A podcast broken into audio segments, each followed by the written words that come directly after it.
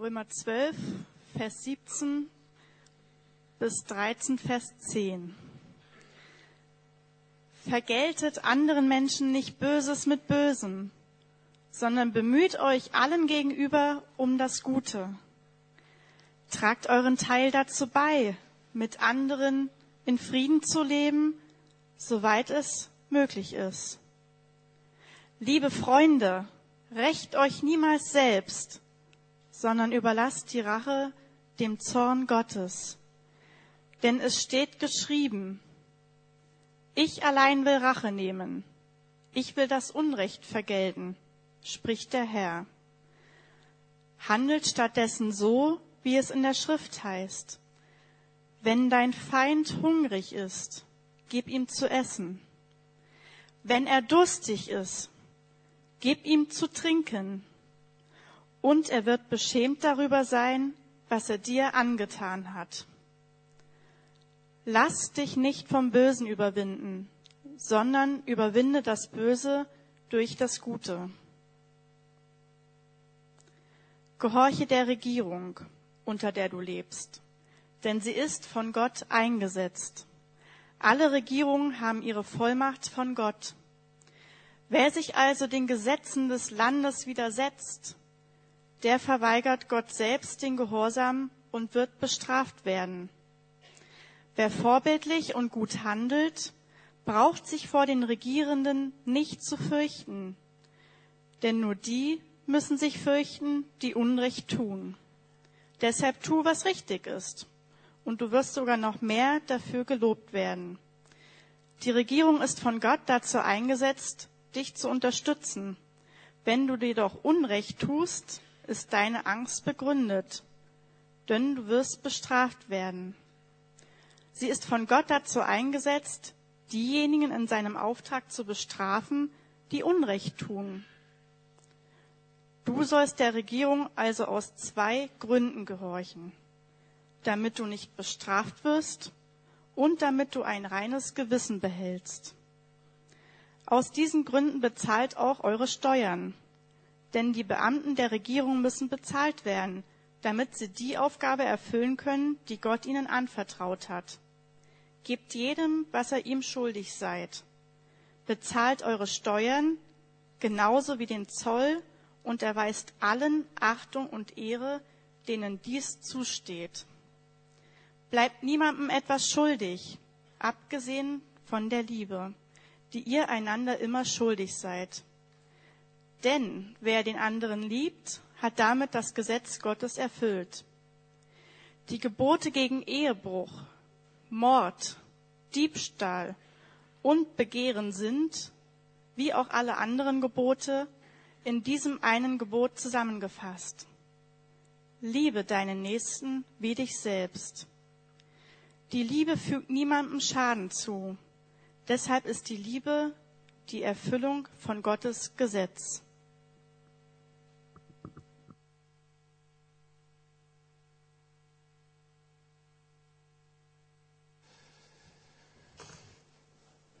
Soweit der Predigtext, der es durchaus in sich hat. Und ich werde wahrscheinlich zwei, drei Minuten länger predigen als 30 Minuten, aber nicht viel länger hoffentlich. Ähm, wenn Sie neu sind und uns so haben singen hören und so, ich hoffe, es ist der Eindruck rübergekommen, dass bei uns im Zentrum Jesus Christus steht.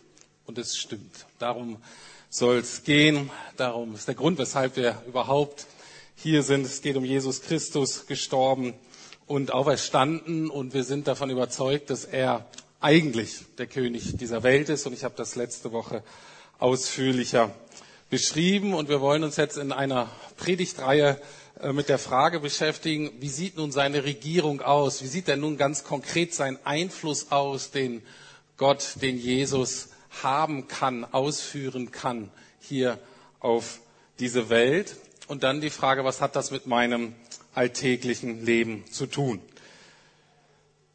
Also die These, die dieser Predigtreihe zugrunde liegt, lautet, Gott selbst hat vier Verantwortungsbereiche eingesetzt, damit das Leben in dieser Welt zum Wohle aller und nicht nur einiger weniger, zum Wohle aller gestaltet werden kann aber, und das ist wichtig, sie stehen alle letztlich unter Jesu Herrschaft. Und diese vier Bereiche sind der Staat, die Kirche, Wirtschaft und Familie. Und das wird hier auch ganz wunderbar, einmal habt ihr das oben auf dem Foto, ähm, das wird aber ganz wunderbar von dieser Deko hier ausgedrückt. Ich bin ja mal überrascht, wie kreativ Leute sind, weil mir das nun so total abgeht.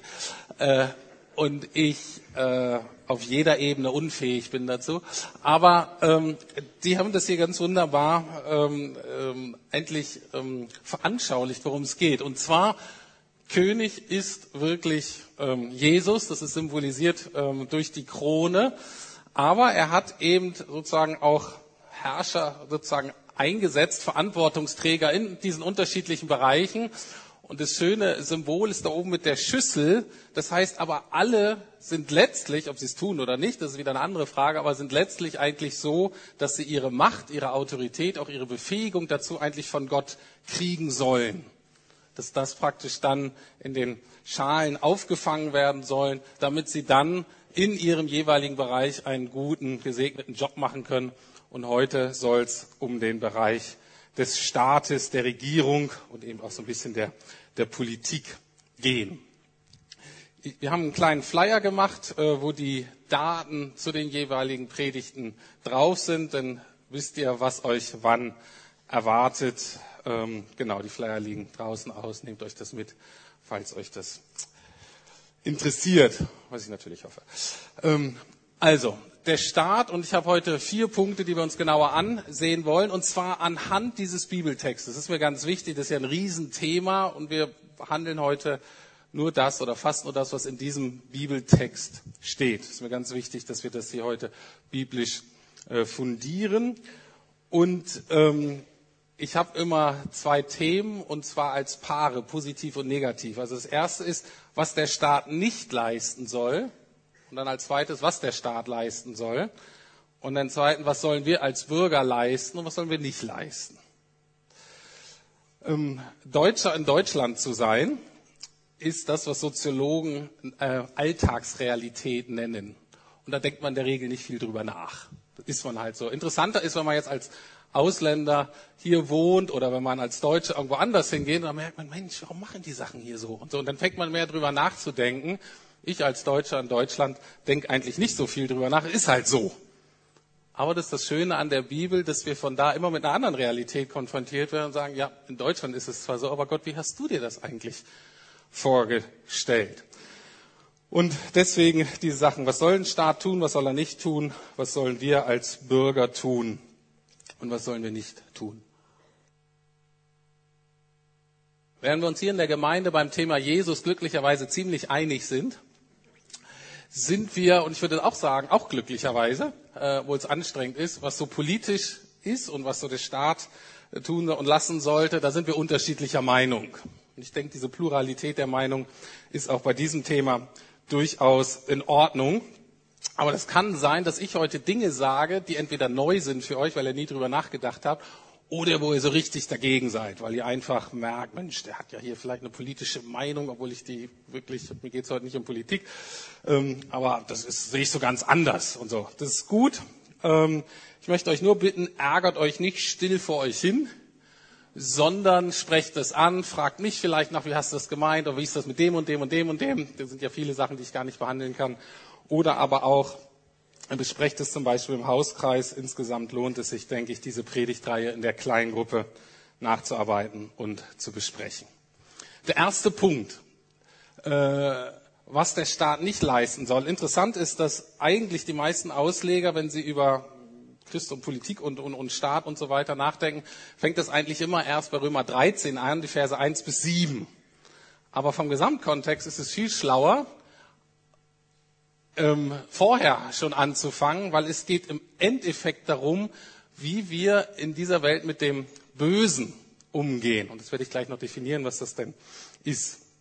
Aber das zwölfte Kapitel, was äh, auch vorgelesen hat, endet folgendermaßen. Also, und das zeigt uns, was der Staat nicht leisten soll oder nicht leisten kann, nämlich das Böse zu überwinden. Das kann er nicht. Der Staat maßt sich das zwar immer mal wieder an, aber das kann er eigentlich nicht. Hier steht Folgendes. Vergeltet anderen Menschen nicht Böses mit Bösem, sondern bemüht euch allen gegenüber um das Gute. Tragt euren Teil dazu bei, mit anderen in Frieden zu leben, soweit es möglich ist. Liebe Freunde, rächt euch niemals selbst, sondern überlasst die Rache dem Zorn Gottes. Denn es steht geschrieben, ich allein will Rache nehmen, ich will das Unrecht vergelten. Fazit denn, lass dich nicht vom Bösen überwinden, sondern überwinde das Böse durch das Gute. Wir gucken, was das meint. Schauen wir mal, was ist denn böse? Da kann man ja alle möglichen Theorien drüber haben. Wir nehmen hier mal die Definition von Jesus. Der hat auch eine Diskussion mit seinen Landsleuten und äh, die Definition ist immer noch gut und gilt immer noch. Er sagt, denn aus dem Inneren, aus dem Herzen der Menschen kommen die bösen Gedanken. Unzucht, also sexuelle Unmoral, Diebstahl, Mord, Ehebruch, Habgier, Bosheit, List, Ausschweifung, Missgunst, Lästerung, Hochmut, Unverstand, Torheit, Dummheit. Ähm, und dann all dies Böse kommt aus dem Innern heraus und macht den Menschen unrein. Also das ist ja die Definition des Böses. Es geht mehr um unsere Herzensweise, unsere Einstellung, geht mehr um den Charakter als jetzt irgendwelche politischen Überzeugungen oder nur Verhaltensweisen. Das ist praktisch das Kernproblem des Menschen. Und das ist auch das, was Paulus so mit dem Bösen beschreibt. Und hier in diesem Text sagt Paulus, dass wir als Nachfolger Jesu als Christen das Böse durch das Gute überwinden sollen. Das heißt, wir sollen uns nicht gleich ähm, rächen, äh, wir sollen ähm, eher darauf vertrauen, dass der Tag kommt, an dem Gott einmal alle Menschen gerecht richten wird. Das bedeutet indirekt, dass wir immer wieder aufgerufen werden, ähm, zu vergeben. Und ähm, das sollen wir tun, aber was ist mit der Regierung. Die Regierung kann das Böse oder jetzt das Zerstörerische eigentlich nur eingrenzen oder kann es aus dem Verkehr ziehen. Aber es kann es eigentlich nicht im Kern verändern, nicht im Kern besiegen. Weil der Staat hat eigentlich hauptsächlich Gesetze als Mittel und natürlich deren Anwendung und Umsetzung, mit denen er Einfluss nehmen kann. Aber das sind letztlich nicht die geeigneten Mittel, obwohl manche das nicht einsehen wollen, aber aus biblischer, es sind nicht die eigentlichen Mittel, um das eigentliche Problem des Bösen und eine echte Herzenstransformation ähm, zu bewerkstelligen. Das schafft der Staat eben mit seinen Mitteln nicht. Aber wir als Christen und natürlich auch andere Bürger, das wir als Zivilgesellschaft ähm, nennen, die können natürlich, und dazu sind wir ausrufen, ganz praktisch versuchen, Frieden zu fördern, eben uns nicht zu rächen, zu vergeben, wieder aufeinander zuzugehen und, zu, und so weiter. Also ein Staat kann versuchen, Rahmenbedingungen dafür zu geben, aber er kann das selber nicht wirklich umsetzen. Kurz angewandt auf die Flüchtlingsproblematik. Ähm, ähm, Natürlich kann eine äh, Regierung eine ähm, Flüchtlinge aufnehmen erstmal und eine äh, Willkommenskultur ausrufen, aber wirklich umsetzen kann sich's nicht. Kann nur hoffen, dass die Bürger das irgendwie kapieren und aufnehmen, aber der Staat selber kann das nicht wirklich leisten. Und das dürfen wir auch nicht vom Staat erwarten und das dürfen wir auch nicht an den Staat delegieren, wo wir das in Deutschland gerne machen. Ganz kurz, äh, ich habe ähm, gestern zufällig von einer Studie gehört, da hat äh, jemand eine wissenschaftliche Arbeit darüber äh, gemacht und hat verglichen den Versöhnungsprozess in Nordirland, wo sich eben seit Jahrhunderten die Protestanten und die Katholiken gegenüberstanden, und mit dem Nahostkonflikt.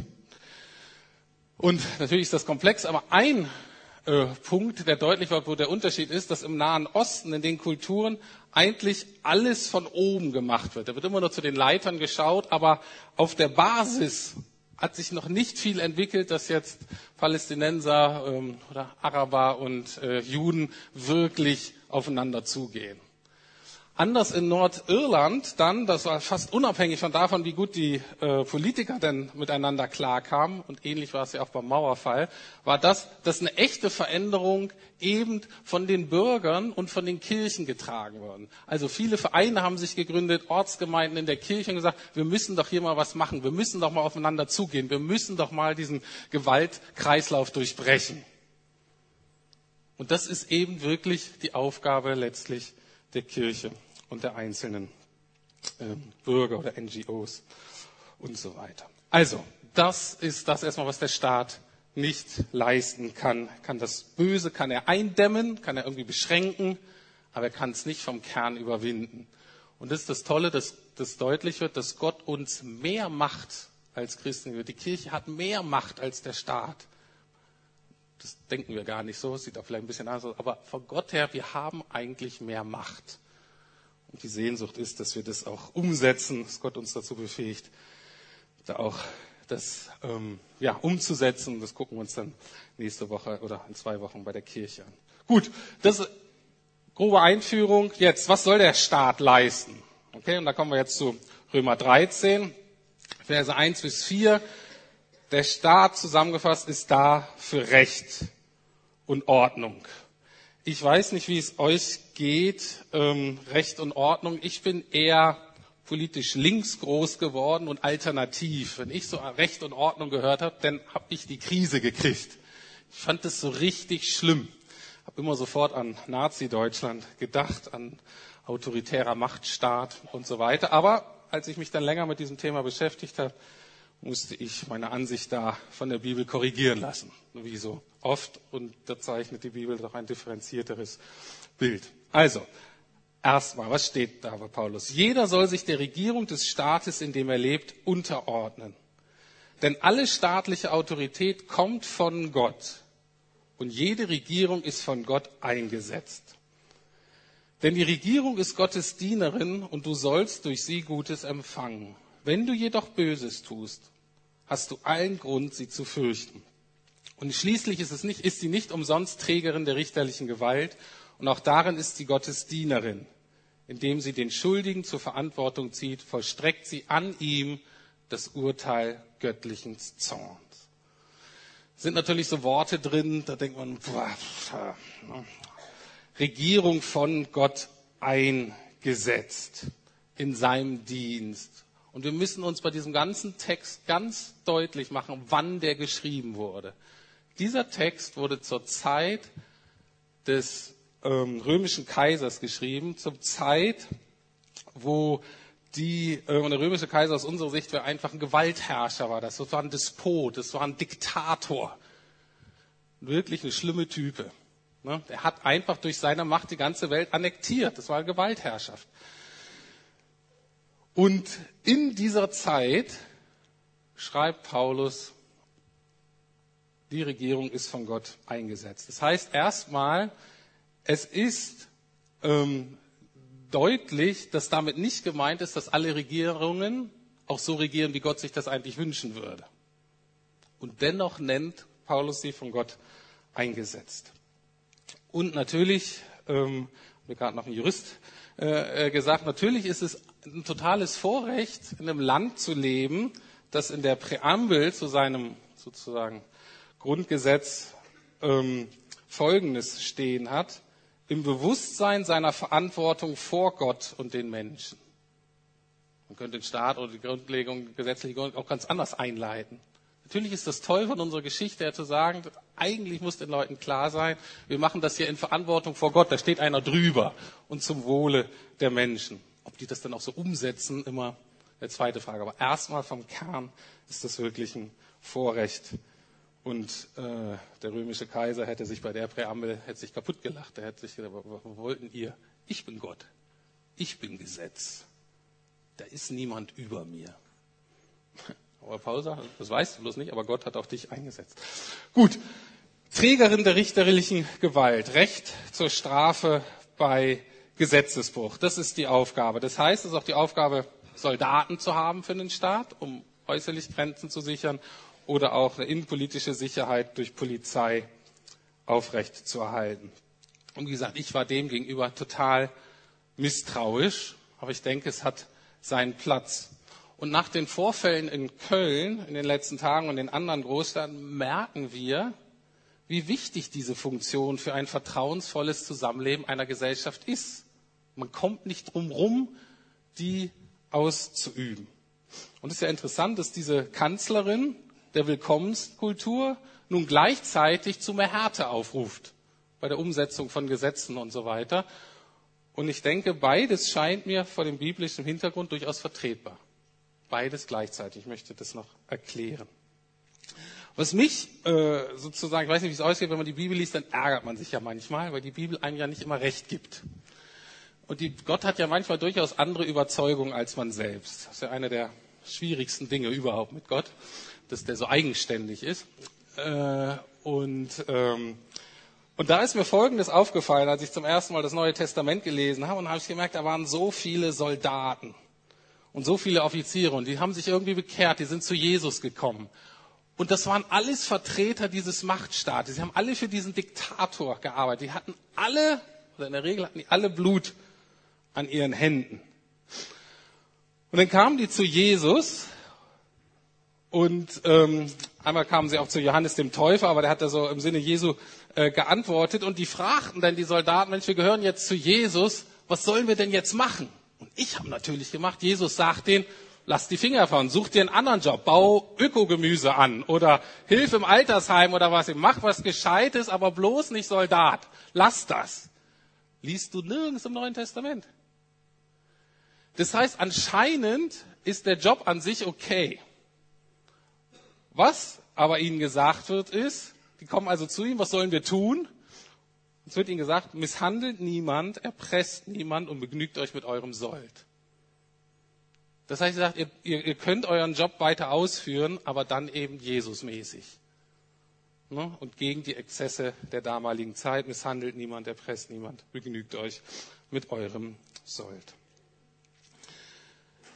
Jetzt zum dritten Punkt. Was sollen wir als Bürger leisten? Das ist jetzt ja die meisten von uns. Die wenigsten von uns sind ja in der Regierung. Ne? Wir haben ja einige Politiker, aber das betrifft ja die wenigsten von uns. Die meisten von uns sind ja nur, nur Bürger. Das heißt, was ist unsere Aufgabe? Vers 2 steht, Wer sich also den Gesetzen des Landes widersetzt, der verweigert Gott selbst den Gehorsam und wird bestraft. Also das allererste, was von uns ähm, geschehen soll, ist, dass wir die Ordnung anerkennen sollen. Gott möchte anscheinend, dass Länder Regierungen haben. Das ist so. Und ob die demokratisch gewählt sind oder nicht, sind erstmal aus biblischer Perspektive zweitrangig. Und alle, und das ist das nächste, was wichtig, und alle sind aufgefordert, die Gesetze zu befolgen. Und zwar, und das ist auch das Tolle in dem biblischen Gerechtigkeitsverständnis, egal ob du König bist oder Kanzlerin oder Ministerin, oder ob du mega reich oder adelig bist, oder ob du normaler Bürger bist wie ich, oder ob du Flüchtling oder Asylant bist. Das ist vollkommen egal. Wir alle müssen diese Ordnung anerkennen und wir alle müssen diese Gesetzen folgen. Aber, und jetzt ein wichtiges Aber, die Bibel fordert nirgends einen blinden Gehorsam, sondern die Bibel kennt wie so Nebenthema, was aber auch sehr deutlich ist, kennt das, was man so eine Art Widerstandsrecht nennen könnte. Also, wenn durch eine Regierung, wenn Recht und Gerechtigkeit mit Füßen getreten werden, Menschen gefoltert falsch misshandelt und so weiter werden, dann gibt die Bibel das Recht aufzustehen. Und zwar schon von Anfang bis Ende. Altes Testament, Jesus, Paulus. Das Testament, Neues Testament. Und zwar aber auch schon im Alten Testament eine Teilung, so eine Art Gewaltenteilung, wenn ihr so wollt. Das eine waren die Priester, das heißt, es waren die Kirche. Und dann gab es die Könige, also die Regierung, der Staat. Und dann gab es sowas wie die Propheten. Und die Propheten, das war eine eigene Institution. Und die Propheten hatten die Aufgabe, den König daran zu erinnern, hör mal zu, was du hier machst, du bist letztlich vor Gott verantwortlich. Und letztlich muss sein Gesetz gelten. Letztlich musst du Rahmenbedingungen schaffen, damit Gottes Gesetz, zum Beispiel die zehn Gebote, sich ausbreiten können. Die sollen geschützt werden. Jetzt gehen wir mal in die Zeit ähm, von da, wo dieser Brief geschrieben wird, erstes Jahrhundert nach Christus. Und da haben die Christen eben Folgendes gemacht. Die haben einerseits gesagt, ja, Cäsar, ähm, äh, römischer Kaiser, du bist unser Staatsoberhaupt und das erkennen wir an. Aber du trägst andere Titel, die erkennen wir nicht an. Weil die Christen nämlich gesagt haben, es gibt nur letztlich einen König des Universums, es gibt nur einen Retter, es gibt nur ein Heil der Welt und das ist Jesus. Und diese drei Titel hatte aber auch der römische Kaiser für sich beansprucht. Das heißt, mit ihrem religiösen Bekenntnis, sage ich mal, das war in der Zeit gleichzeitig auch ein politisches Statement. Die Christen haben praktisch gesagt, klar, als politisches Oberhaupt erkennen wir dich an, aber das, was du noch aus dir machst, dieses ganze Göttliche, dass wir letztlich dir, dich anbeten sollen, dir vertrauen sollen für unser Heil, für unsere Rettung, auf keinen Fall. Und genau das hat den Christen oft den Kopf gekostet. Das heißt, wir kennen ja den Gruß Heil Hitler. Ähm, und das war damals genauso. Es war Heil Cäsar. Eigentlich gleiche Auffassung. Und die Christen haben gesagt, ja, als Oberhaupt politisch okay, aber dieses Heilding, das machen wir nicht. Und deswegen, um dieses Prophetenamt auszuüben, braucht es eigentlich eine starke Kirche, braucht es eigentlich eine ganz lebendige Gemeinde, die praktisch die Regierenden daran erinnert, sei es durch Briefe oder wie man wählt oder was, welche Einflussmöglichkeiten jede äh, äh, Gesellschaft auch gibt, um die Leute daran zu erinnern, hör mal zu, du bist eigentlich vor Gott verantwortlich. Und was ihr da euch ausdenkt an Gesetzen und euren Schwerpunkten, wofür ihr Geld ausgeht, geht eigentlich gar nicht. Jetzt nur, es war im Dritten Reich bei den Nazis eine ganz große Diskussion, ob man Hitler töten dürfte. Ne, sogenannte Tyrannenmord, darauf gehe ich jetzt nicht ein. Äh, wir können danach noch diskutieren oder diskutieren im Haus. Das ist ja die Frage, wie weit darf ein Widerstand gehen? Und das ist dann im Detail sehr schwierig. Aber prinzipiell hat das eben weise, man darf auch aufstehen. Gut, nächstes, was wir halten müssen. Wir sollen klar Verse 3 und 5, aber das ist uns allen klar, Gesetze halten und Gutes tun.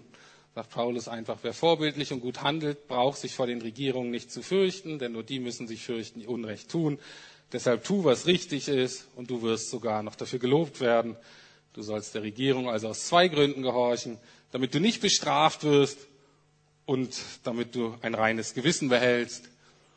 Und je nachdem, wie oft du Strafzettel kriegst, vielleicht auch damit du dein Bankkonto nicht unnötig belastest.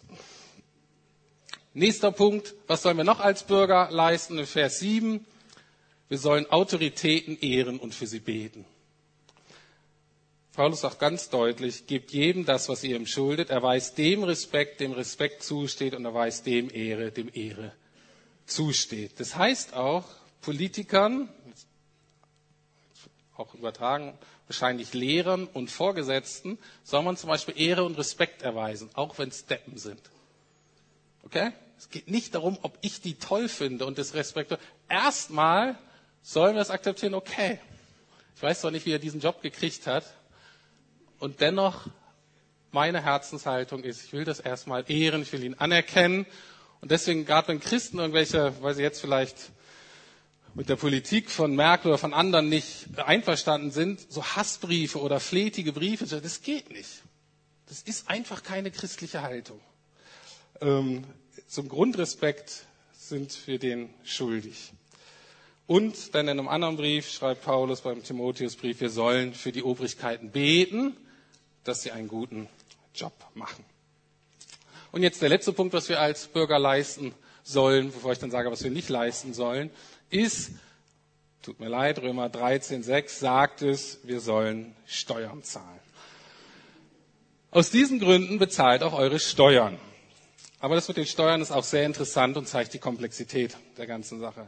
Aus diesen Gründen bezahlt auch eure Steuern, denn die Beamten der Regierung müssen bezahlt werden, damit sie die Aufgabe erfüllen können, die Gott ihnen anvertraut hat. Gebt jedem das, was ihr ihm schuldet. zahlt dem, der Steuern einzieht, die Steuern, zahlt dem Zollbeamten den Zoll. Übrigens, das ist jetzt unseren ausländischen Mitbürgern oft nicht klar. Die kommen aus Gesellschaften, die völlig anders funktionieren. Familienorientiert, clanorientiert. Dass die hier viel von ihrem sauer verdienten Geld erstmal dem Staat geben, muss man denen erklären. Dauert oft eine Generation oder so, bis die das wirklich verstehen, wie der Laden hier eigentlich funktioniert. Auch das Teil von Integration. Das dauert Zeit. Steuern zahlen ist total interessant, weil, was sagt Paulus denn hier? Dieser Brief ist, ist nicht ganz sicher, aber höchstwahrscheinlich zur Zeit Neros geschrieben worden, der die Christen massiv verfolgt hat und hingerichtet hat. Das heißt, was Paulus hier eigentlich sagt, ist, Christen, wir müssen leider unsere eigene Hinrichtung finanzieren. Und spätestens hier würden wir doch sagen, Mensch, Paulus, wach doch mal auf, du kannst doch hier nicht so hörig sein. Die benutzen euer Steuergeld, damit die euch finden, damit die euch verklagen, damit die euch foltern, damit die euch den Löwen vorwerfen. Bist du verrückt? Paulus sagt, ja, aber ist so. Wir sind angehalten, Steuern zu zahlen. Und damit führt Paulus eine Linie durch, die sich auch durch die ganze Bibel zieht, dass es immer eigentlich zwei Abgabensysteme gab. Schon im Alten Testament gab es auch eine Steuer sozusagen für Gott, eben für die Priester, für die Sänger im Tempel, für alles, was mit dem Tempel zu tun hatte. Das ist das, was wir den Zehnten oft nennen, ne? zehn Prozent unseres Einkommens. Und dann eben die Abgaben und Steuern an den König, die auch jeder zahlen musste. Und Jesus hat das einfach so zusammengefasst, gebt dem Kaiser, was dem Kaiser gehört und Gott, was Gott gehört. Und das gilt auch für uns. Das heißt aber nicht, dass man nicht auch gegen die Steuerpolitik, zumindest jetzt in Deutschland, dass man da nicht auch gegen protestieren könnte. Mit einer biblischen Begründung. Und zwar jetzt nur so für die, die das interessiert. Also vielleicht acht Prozent, aber ähm, also die Zahlen sind ein bisschen älter, aber es ist mit Sicherheit nicht besser geworden. Es kann errechnet werden, dass 70 Prozent der Staatsausgaben heutzutage in Bereiche fließen, die vor 50 Jahren noch nichts mit dem Staat zu tun gehabt hatten, sondern die vor 50 Jahren äh, von der Kirche abgedeckt wurde, von der Familie oder von privaten Dienstleistern. Das ist sowas wie Kindererziehung, Pflege und Betreuung von kranken oder alten Familienmitgliedern finanzielle Begünstigung von allen möglichen ähm, Interessengruppen. Das gab es so früher nicht. Und das heißt natürlich, dass dadurch der Staat seinen Etat immer weiter aufbläht. Er braucht, um das alles zu tun, braucht er immer mehr Geld. Und das führt mich jetzt zum letzten Punkt. Und ähm, der ist wahrscheinlich ein bisschen kontrovers und den versteht man vielleicht auch nicht so wirklich, wenn man jetzt sein Leben lang in Deutschland gelebt hat. Äh, das hält einem vielleicht eher auf, wenn man mal Jahre im Ausland gelebt hat. Ähm, der vierte Punkt ist, was wir nicht leisten sollen. Oder dem eifrigen Bibelleser sollte das auch auffallen. Was sollten wir dem Staat nicht leisten? Wir sollten dem Staat nicht vertrauen. Was meine ich damit? Wir sollten dem Staat nicht vertrauen. Das hört sich jetzt komisch an. Ich möchte erklären. Und es geht jetzt nicht anhand von einem ganz konkreten Bibelvers, sondern eher ein Vergleich von der Kultur oder von der Haltung in der Bibel und ich sage mal einer typischen Haltung eines Deutschen oder einer Deutschen, die wir hier so in unserer Gesellschaft aufge äh, aufgewachsen sind. Die Sache ist die, dadurch, dass der Staat und, ähm, sich eben ich sag mal, eingemischt hat in viele Bereiche oder Bereiche übernommen hat, in denen er aus Gottes Sicht eigentlich nichts zu suchen hat, ähm, geht er damit letztlich auf den Bereich von zum Beispiel Kirche und Familie. Was sich dadurch entwickeln kann, ich muss aber kann, und ich denke, das ist auch in unserem Land passiert, ist, dass wir als Bürger, als Bevölkerung eigentlich immer abhängiger werden vom Staat und dass wir selber immer unfähiger werden, mit gewissen Themen wirklich selber umzugehen. Und wir haben auch, dadurch, dass wir so viel Steuern zahlen müssen, auch weniger Ressourcen, um das zu tun, weil wir ja dem Staat das Geld geben, damit er sich darum kümmert. Und das erzeugt die Gefahr, dass, obwohl das natürlich gerade in Deutschland relativ angenehm ist und viel Sicherheit bietet, dass der Staat dadurch uns als Bürger eigentlich entmündigt. Dass wir immer unfähiger werden, diese Bereiche zu übernehmen und der Staat sagt sich, ihr könnt es ja eigentlich nicht, deswegen müssen wir das machen und so entsteht so ein bisschen ein Teufelskreis.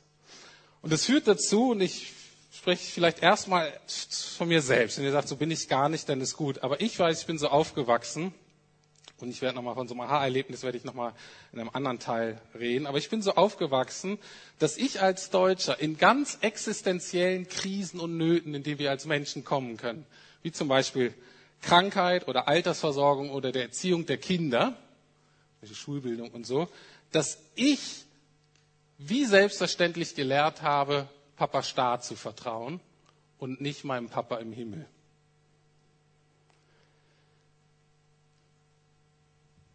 Und ich glaube, dass das ein Grund ist, nicht der einzige, aber dass das ein Grund ist, weshalb es in unserem Land wenig Glauben gibt, christlichen Glauben, Jesus nachfolgen, und oft sehr schwachen Glauben.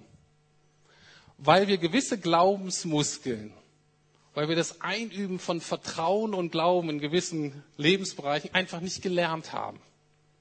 Weil das eben der Staat für uns übernimmt. Und wie gesagt, das rede ich erstmal sehr stark ähm, für mich. Aber es ist letztlich, wenn du, das, ähm, wenn du dir die Bibel anguckst, und mir ist dasselbe durch, es wird da letztlich schon auch die Vertrauensfrage gestellt. Worauf vertraue ich letztlich wirklich, damit ich gut durchs Leben komme? Papa im Himmel oder Papa Staat? Und die Frage werde ich auch noch bei den anderen Säulen, anderen Predigten aufgreifen, weil ich die für so wichtig halte. Gut, das erstmal so als Denkanstoß. Ich fasse zusammen.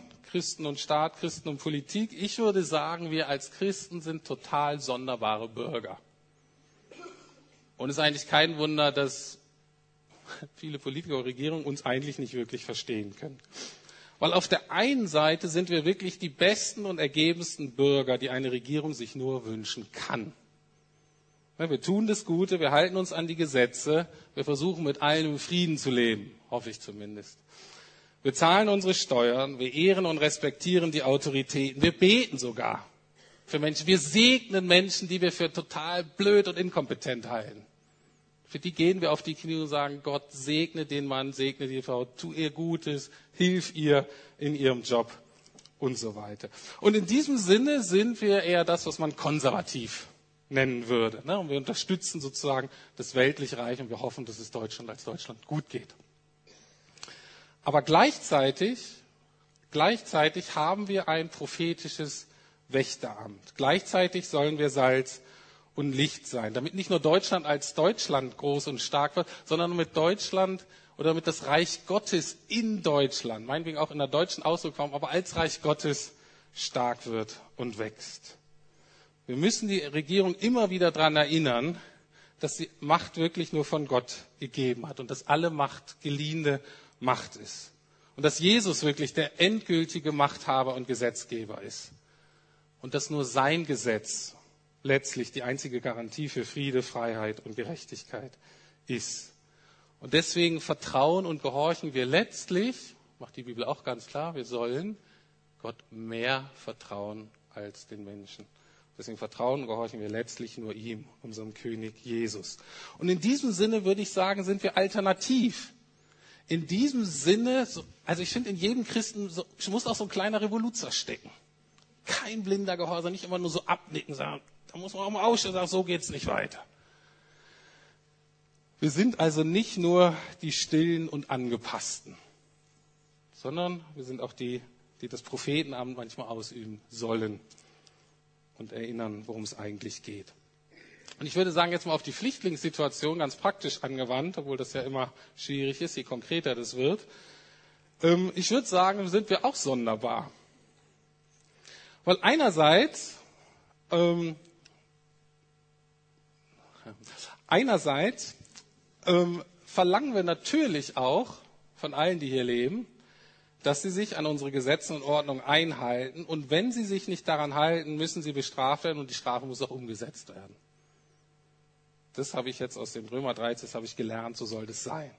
Aber gleichzeitig und nicht danach oder wenn es gut läuft, sondern gleichzeitig sind wir aufgerufen, das Gute zu tun, zu vergeben, den Frieden zu fördern. Also gleichzeitig sind wir äh, angehalten, diese Willkommenskultur umzusetzen. Wir sollen helfen bei der Integration. Und verrückterweise, falls es soweit kommen wollte und die in unseren Gefängnissen landen, obwohl wir davon überzeugt sind, dass sie da zurecht sitzen, wenn sie Dreck am Stecken haben, würden wir sie dennoch im Gefängnis besuchen. Sie lieben, sie segnen, ihnen helfen.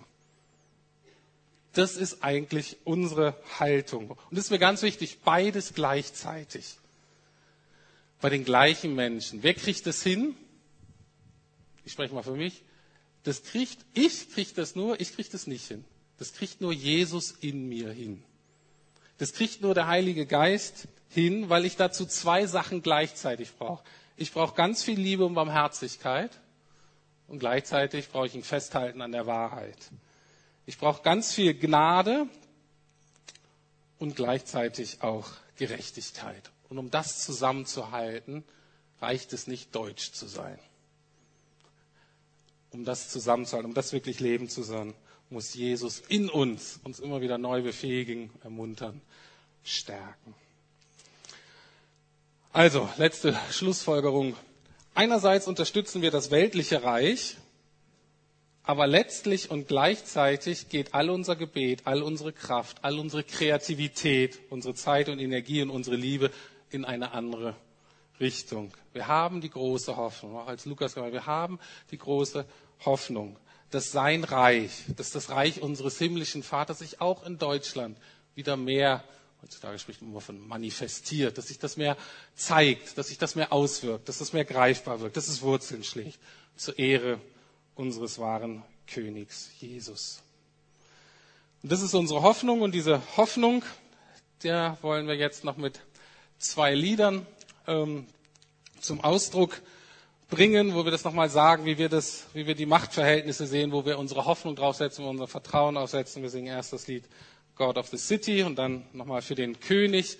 Während die Musiker nach vorne kommen, bete ich noch.